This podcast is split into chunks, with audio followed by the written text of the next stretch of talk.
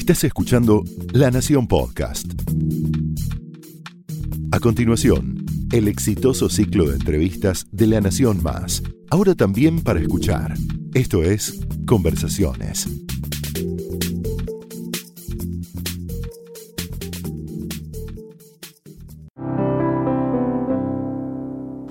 En este espacio dentro de Conversaciones de la Nación, recibimos a hombres y mujeres que con su creatividad nos inspiran, con la manera que tienen de inventar su vida, nos despiertan, nos estimulan. Hoy invitamos a un médico, director de cine, productor de cine, piloto de avión, un hombre que nació en Génova, que trabajó en Lapa como comandante aéreo y ahí hizo eh, muchas eh, denuncias sobre lo que podía pasar, sobre la inseguridad que estaba sucediendo en esa compañía, y luego esa historia terminó en un accidente donde murieron 65 personas.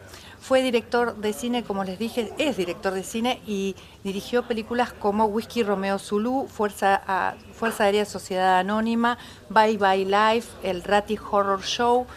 También trabajó como productor con directores de cine que dieron importantes películas como El Otro, también La Mujer sin Cabeza, Esperando al Mesías, Ariel Rotter, Daniel Burman, Lucrecia Martel. En 2011 ganó un Conex de Platino como documentalista. Hoy está arriba del escenario en un stand-up que él mismo escribió, que se llama Volar es humano, aterrizar es divino, donde trata sobre todo el tema de la comunicación y de los errores que se cometen a partir de esas situaciones eh, de, no comunicarse, de no entenderse, de no escucharse. Le damos la bienvenida al señor Enrique Piñeiro. ¿Cómo le va? Creo que bien. Sí, creo que bien. Bueno, Hoy, hoy Miguel Espeche en el diario La Nación escribe sobre la zona de confort y sobre la mala prensa que tiene eh, eh, esa, zona de, comodidad, ¿no? cuando uno se instala en, alguna profesión o en alguna situación y se queda ahí sin generar nuevas iniciativas o, nuevas eh, situaciones que a uno le generen como nuevas visiones. ¿Qué pensás de esa de la zona de confort? Yo creo que la zona de confort tiene una mala prensa que se la merece, con todas las letras. Porque yo me acuerdo que yo era copiloto en ese entonces y teníamos un vuelo que era Aeroparque Iguazú, Iguazú y Leus, Porto, Porto Seguro y Leus, eh, Recife o Bahía, Bahía. O sea, un vuelo de cuatro horas de ida más tres de vuelta porque pernoctábamos en Iguazú.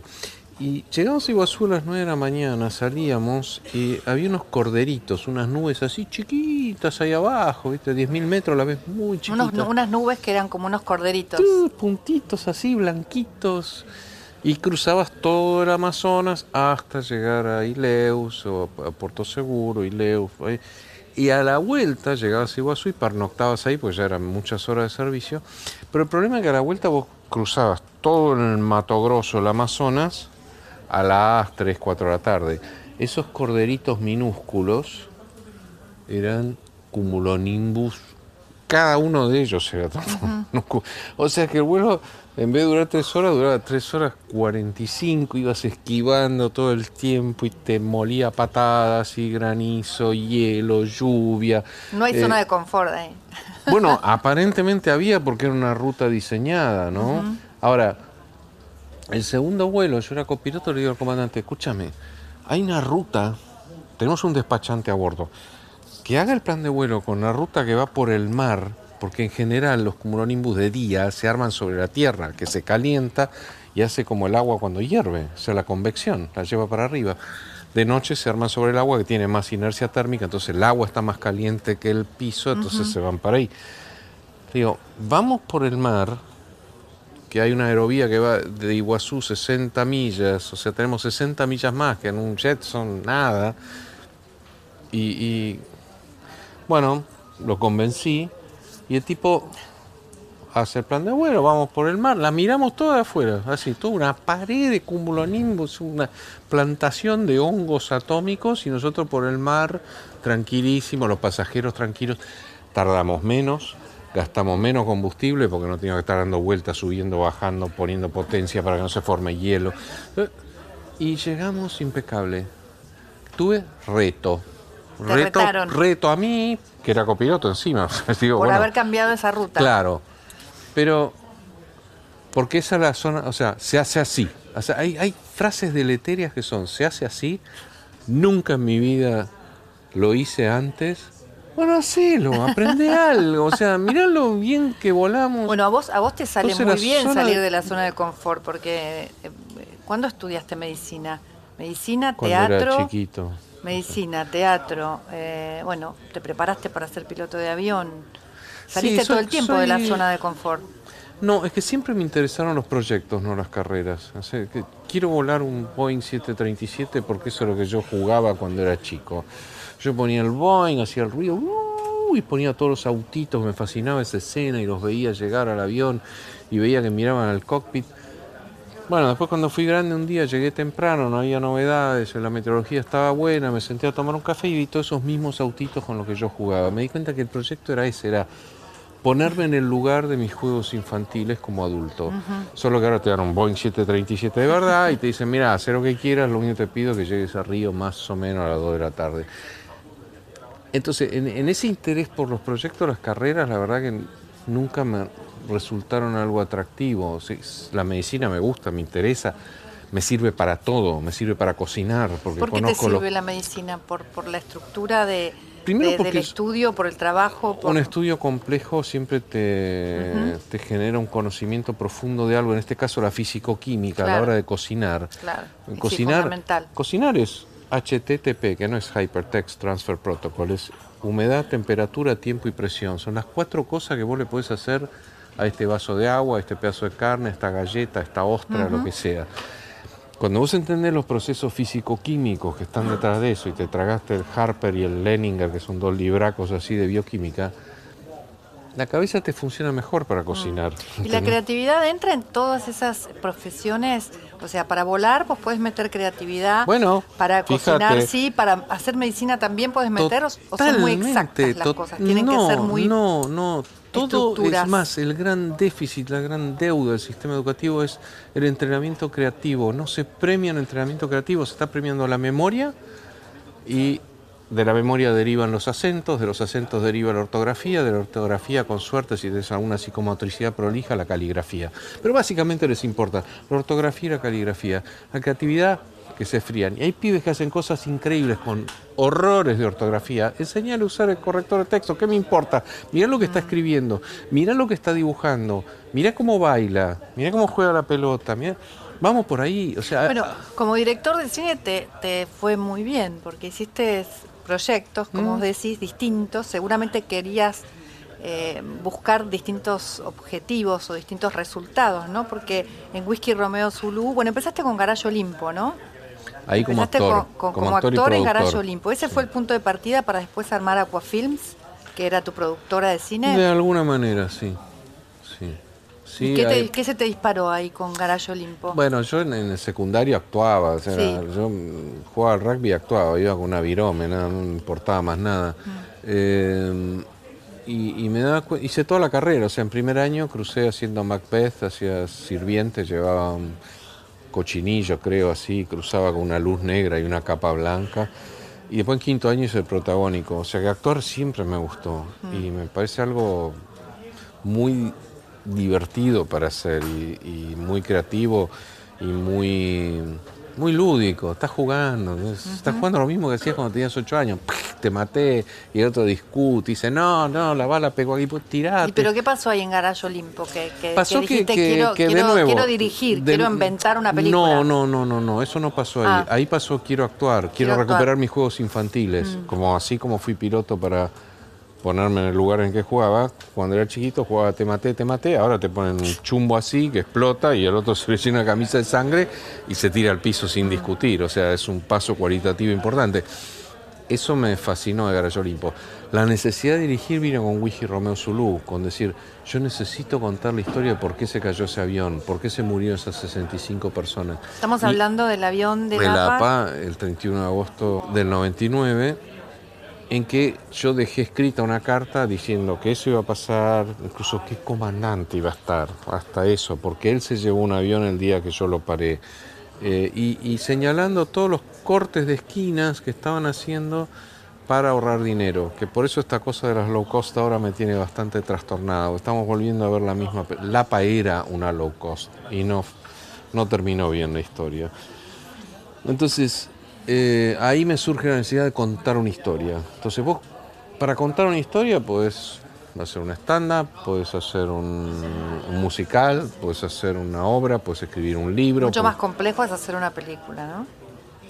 pero mucho más efectivo. Sí. Yo pensé en escribir un libro. digo, Por eso, pero- ¿no? Es, es otra estructura también, ¿no? Un grupo, Claro. un equipo de gente muy fuerte. Sí, a la vez es más divertido porque escribir Sí, es por solitario, Es otra historia. largas noches, ¿viste? Escribir el guion es como... Sí.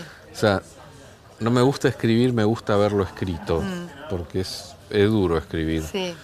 Pero... Y entonces ahí Whisky Romeo Zulu hizo efecto, porque, ¿no? Tú- también, también vos- es como que de alguna forma vos denunciás y, y- y tus denuncias tienen consecuencias. Bueno, sí, la idea ¿no? hacer- Han tenido consecuencias, sí. en este caso, La idea de Whisky hacer Romeo cine es esa. tuvieron. Es esa. Básicamente Whisky Romeo Zulu no tanto como Fuerza Aérea Sociedad Fuerza Aérea. Sociedad Esa sí Anónima. produjo un, que ahí un hablabas, quiebre. en esa película hablabas de la corrupción dentro de la Fuerza. Aérea, ¿no? ¿Las cosas siguen igual? No, pero el descriterio con respecto al aeronáutico sigue parecido. O sea, ya no está la Fuerza Aérea, los médicos que te revisan no usan eso como, como carta de presión. Sea, a mí cuando escribí esa carta en Lapa me bajaron por problemas psicológicos. Bueno, yo no tenía problemas psicológicos, los tenían ellos que provocaron la muerte de 65 personas. Eh, no, ahí eh, mejoró eso, no mejoró la infraestructura y mucho menos esta movida de agregar las low cost con un descriterio aeronáutico importante. O sea, triplicar la cantidad de pasajeros para democratizar, sí, todo bien, pero poneme infraestructura, no tenemos un radar de aproximación en Aeroparque. Agregás Palomar, algo que ya es un O enjambre. sea, ¿no estás de acuerdo con esta No, con esta con este cero, lanzamiento de las cero. low cost? Dicen que va a haber 25 mil empleados más, ¿no? Que Sí, esas son todos numeritos que, a yo te los llevo a 15 años. ¿Cuántas de estas 5 low cost que empiezan a volar ahora van a quedar en 15 años? Y 5 low cost para un país como este, o sea, vamos a totalizar 8 líneas aéreas. Hay algo que anda muy raro. Y ¿No sobre es todo una la- manera de, que- de generar competencia también para las otras no es compañías? como un poco excesiva, porque LAN estaba, Aerolíneas Austral, estaba Andes, como ya, ¿no? Para un mercado como este. Ahora, duplicar eso sin duplicar la infraestructura, bajando el piso de, un, de una tarifa, porque un vuelo seguro tiene un costo mínimo, ¿no? Sí, Tiene ese sí. costo. Vos podés ser un millonario filántropo y decir, yo financio todos los vuelos del país. Sí, pero hay un costo. Pero hay un costo. ¿Qué acaba de decir el Estado? Señores, ese costo no importa. ¿Qué estás diciendo? Hagan lo que quieran. ¿Cómo termina el hagan lo que quieran en aviación? Como Lapa. Entonces, no, es oscuro el mensaje, es desleal para aerolíneas. Aerolíneas, aerolíneas es una empresa de bandera, deberíamos cuidarla y ponerle estampitas, porque las, las aerolíneas de bandera en un país como este, que no tiene autovías, que no tiene ferrocarriles, es el único medio integrador social, político, cultural y económico. Y traer esas manufacturas de todos esos mercados distantes a, a un puerto central exportador, desarrollar una red conforme a nuestros intereses, no a los de LAN o a los de American, ni concederle todo el cabotaje a las subsidiarias de líneas aéreas europeas, como están haciendo. No, es un disparate, la verdad. Y encima agregan Palomar a un enjambre de aeropuertos que está en Buenos Aires, que son San Fernando, Aeroparque, Morón, que están haciendo instrucción los chicos que empiezan a aprender a volar. En el medio le vas a poner Palomar, después tenés Moreno, Campo de Mayo, aeropuertos ¿Y militares. cómo se debería reestructurar si vos, si vos pensás, o sea, darle más, más protagonismo a, a aerolíneas argentinas, y poder Totalmente, era- sostenerla más y que no haya ninguna otra competencia, solamente Competencia, LAN? no, que haya competencia, que esté LAN, si querés una línea más, pero cinco y subsidiarias de otros países, ni siquiera un- LAN es por lo menos de un país limítrofe, tiene alguna lógica, LAN es una línea aérea, Flybond y esta, no, todas las demás que están bien, yo qué sé, o sea, son, ponen un turbohélice, no sé, suena muy, muy hagamos caja. Y otra cosa que empezó a pasar en la desregulación es que quebraron más de 1.500 líneas aéreas en el mundo. Y esos costos van al erario, que es público. Entonces tienen los, los diferimientos de los fondos de pensión, el diferimiento de los pagos proveedores, rebajar los sueldos, mientras que las líneas bien administradas no pueden hacer todo eso. Entonces es una competencia muy desleal. Y aerolíneas que tiene que servir a unas rutas no rentables, le dan las troncales rentables a todas estas low cost que vienen a hacer caja, y muchas veces hacen caja, venden pasajes a uno o dos años, piden la quiebra, la convocatoria acreedores, sacan esa masa de efectivo de la masa de la quiebra, buenas noches y te he visto, y si no, acordate de Air Madrid, dejó un tendal de gente tirada por ahí. Enrique, ¿cómo, ¿cómo vivís este, este momento que para algunos es un momento histórico?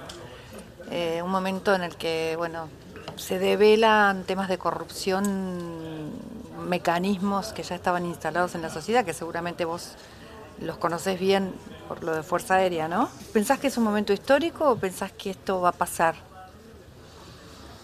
Esto está esponsoreado por una corporación que la verdad no hizo un gran papel en los últimos 20, 30 años. ¿Cuál es la corporación que lo La judicial, o sea, mm. En un punto vos me decís, no es un manipulite, porque el manipulite, eh, Di Pietro, un carabinero común y corriente, que agarró y dijo, bueno, vamos a, a ver cómo es esto. Esto está bien, si bien empieza con una serie de circunstancias, igual termina en mano una corporación que está desacreditada en sí, o sea, me hubiera gustado ver esto cuando pasaba, ¿no? 6, 7, 10 años después. Bueno, pero ahora está actuando, ¿no? El fiscal Estornelli, eh, que concretamente, sí, digamos, gracias, pero ¿qué pasó todos estos últimos tiempos que no actuaste? ¿Por qué no actuaste? Bueno, pero si está pasando ahora, ¿no opinas que puede no, ser No, una no me voy a oponer, quiero decir, no, claramente. me imagino que no. Pero es esa cosa, no sé, no, no, no puedo encontrar una figura. Es como ponerle que estabas enamoradísimo de alguien que después cuando decide, te dijo que no toda la vida y cuando decide decir que sí, ya estás en otra cosa, ya no, o no son las mismas personas, o no, no está pasando ¿No crees lo que, que, está... haya que, te- que en la Argentina necesita un saneamiento de la Obvio corrupción? que lo necesita. Ah, por eso. No, no, estoy totalmente de acuerdo que lo necesita. Mm. Digo, me da un poco de pena lo tardío. Lo- o sea, el Ah, juicio de Austral seguro. no empezó todavía. Entonces, cuando empiece, no es que me voy a poner contento, voy a decir, qué cabrones que son, ¿eh? Veinte y pico de años después, ahora se acuerdan de, de que hay un juicio de. Ya, la- ya lo- lo- las familias de los sobre de los de los de las víctimas se, se están muriendo las familias de los de las víctimas. Entonces es como se, se transforman en juicios abstractos.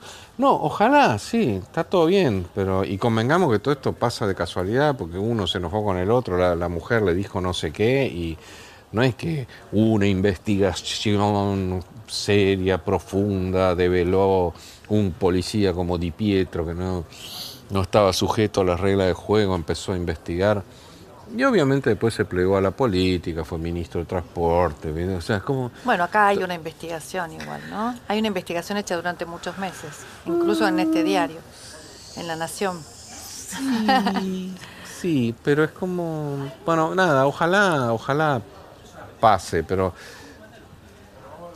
tendrás que perdonar mi falta de entusiasmo de, Bueno, yo te de- de- por lo tardío, te digo. pregunto igual. No, no, está, está muy bien, pero quiero decir, la justicia tardía no es justicia. La justicia es Mm. cuando ocurren las cosas. La justicia es en un plazo razonable, un año, dos años. Litera se elevó a juicio la causa del APA en prácticamente un año. Todo lo demás, el juicio más largo de la historia argentina, lo inventaron los camaristas. ¿Entendés? Esas cosas duelen. O sea, cuando ves que hay, hay un Mm. diferimiento. Sí, está claro. Está claro esa frase que dijiste, eh, cuando la justicia es tardía, no es justicia. Está- eso está claro. Vol- Volar es humano, aterrizar es divino, es tu stand-up que comienza en el Maipo ahora los viernes de septiembre y también de octubre, ¿no? Vol- volar es- es humano y, y cuando estás ahí arriba en, en- en el avión, eh, ¿cuáles son esas sensaciones? Nah, eso es maravilloso, eso es incomparable. Porque los dos deseos inmemoriales del hombre fueron volar y ser inmortal. Y cuando estás en la cabina de pilotos realmente sentís esa euforia de haber logrado el vuelo. Y te cruzas a la de pasajeros y sentís la angustia de no haber logrado la Cuando otra. estás en la tierra, ¿no? Nada, pero, porque además todo esto empieza con el mito de Dédalo e Ícaro, que, que en realidad es todo mentira, no se le derritieron las alas, se le formó hielo. Porque vos a medida que subís baja la temperatura. Entonces, Chabón no haber sabido eso y se cayó por formación de hielo que deforma el perfil alar. Y pobre pibe, siendo el primer piloto de la historia, no tenía idea que eso pasaba. Pero es los paisajes que ves ahí arriba, las sensaciones físicas, el, el cambio permanente, no hay un día igual que otro. Despego hoy, despego mañana, son dos cuentos diferentes. Los, los cumulonimbus de noche cuando se prenden, parece el Monte Everest con si lo llenaran de LEDs y lo prendieran, ¿viste? son La, la obra del stand-up arranca con, con este vuelo de Avianca, ¿no? Recreando este vuelo El de Avianca 052. durante un aterrizaje a Nueva York y ahí, a partir de ahí, es un punto de partida para hablar un poco de los errores y de la falta de comunicación que, que genera errores, bueno, en, en este caso, mortales. En este caso pasan a siete controles. Uno se lo va pasando al otro. Los tipos ya habían dicho que tenían problemas de combustible. Ni un controlador le dice al otro, che, mirá que vienen con problema de combustible. Nada. Y termina todo en la gran conclusión. es, ah, bueno, no dijeron estamos en emergencia.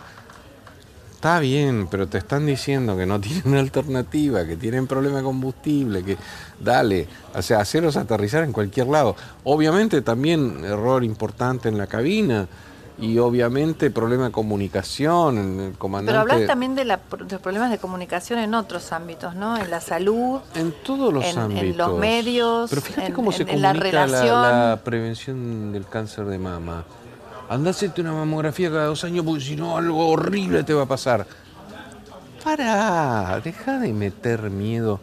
Porque además, ¿cuál es tu rol ahí? Y venía a la mamografía cada dos años, yo te saco, chic, no tenés cáncer, chic, no tenés cáncer, chic, no tenés cáncer. chic. Ah, ahora sí. Para eso necesito un mono maestrado, necesito. ¿Pensás que no, no es prevención eso? No, prevención es explicarte por qué y en qué condiciones la célula cancerosa crece y en qué condiciones la célula normal está. Entonces, si vos tenés un pescadito de agua dulce y un pescadito de agua salada, si vos los invertís, ¿qué les va a pasar? ¿Van a mutar o se van a morir? Si se mueren es infarto, si mutan es cáncer. Pero si vos tenés tu pecerita con agua alcalina, hiposalina, con oxígeno y con proteínas levógiras, ese pescadito está fenómeno. Estuve googleando todo eso ayer. Vos Me dormí ponele. pensando en qué tengo que comer, qué tengo, qué no tengo que comer, Es cómo me tengo que mover, qué tengo que hacer para que no me pase. Mira, es muy fácil. ¿Dónde crece la célula cancerosa? En un medio hipersalino, hipóxico, con proteínas dextrógiras y, y ácido. Vos alcalinizate, te tomas uno o dos limones a la mañana que con la vitamina P de la cáscara alcaliniza, te tomás agua filtrada con los filtros alcalinos, ya casi estás. Tomate un baño de sal con dos kilos de sal y media bañadera Espectacular. y es, es una diálisis percutánea, es como agregar un filtro, o sea, los filtros, riñón, pulmón, hígado, son filtros. La piel, cuando te hace el baño con agua, es lo mismo. Entonces, si vos tenés los filtros bien, el agua está siempre limpia, es como el tema de la hidroponía y los pececitos, ¿viste? Tener los peces cuyos desechos las plantas toman, crecen y te devuelven agua limpia. Lo bueno de la, de- del stand-up es que eh, desmitificás el miedo a volar totalmente, Totalmente. porque nos contás ahí cuáles son en realidad los rankings de, de cómo nos morimos más Pero fácilmente. se muere más gente en una sala de redacción que en un avión. Claramente. O sea, ahora estamos. da mucha seguridad viajar. Mirá el coso este, se nos cae en la cabeza. el la potencialidad de incendio que Las tiene esta rutas. cosa. La, bueno, la ni hablar. Eso es una- una- un holocausto. Pero nunca hacemos película del holocausto en el remis. Siempre hacemos con el tiburón y con el avión. El tiburón mata a 10. El avión en 2017 mató a uno que está en discusión. A uno. Los jets comerciales de línea aérea llevando pasajeros tuvieron una víctima fatal 12 días después del accidente y estamos por ver si realmente fue del accidente. o Si sea no, que volar es lo más seguro del que existe. mundo. Del mundo. Entonces deja de entrar a las low cost, así. podemos volar todos. Pero es que quiero que siga siendo lo más seguro. Y no vamos a volar todos, pues es una mentira grande como una casa. Cuando desregularon, ¿qué dijeron?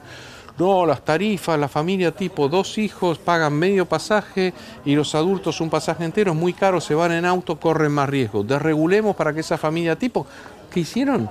Le cobran el pasaje entero a los dos pibes. Entonces ahora tenés cuatro pasajes. Es mentira, es una operación para, para hacer más rentable la línea aérea. Entonces, volar es humano, aterrizar es divino, entonces los viernes de septiembre a las 20 horas en el Maipo. Gracias, Enrique, por esta entrevista. A ustedes. Pasó por conversaciones Enrique Piñeiro.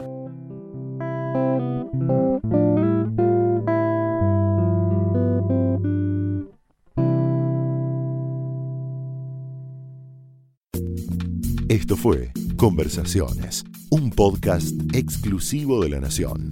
Escucha todos los programas de La Nación Podcast en www.lanacion.com.ar. Suscríbete para no perderte ningún episodio. Estamos en Spotify, Apple Podcast, Google Podcast y en tu reproductor de podcast favorito. Seguí escuchando La Nación Podcast.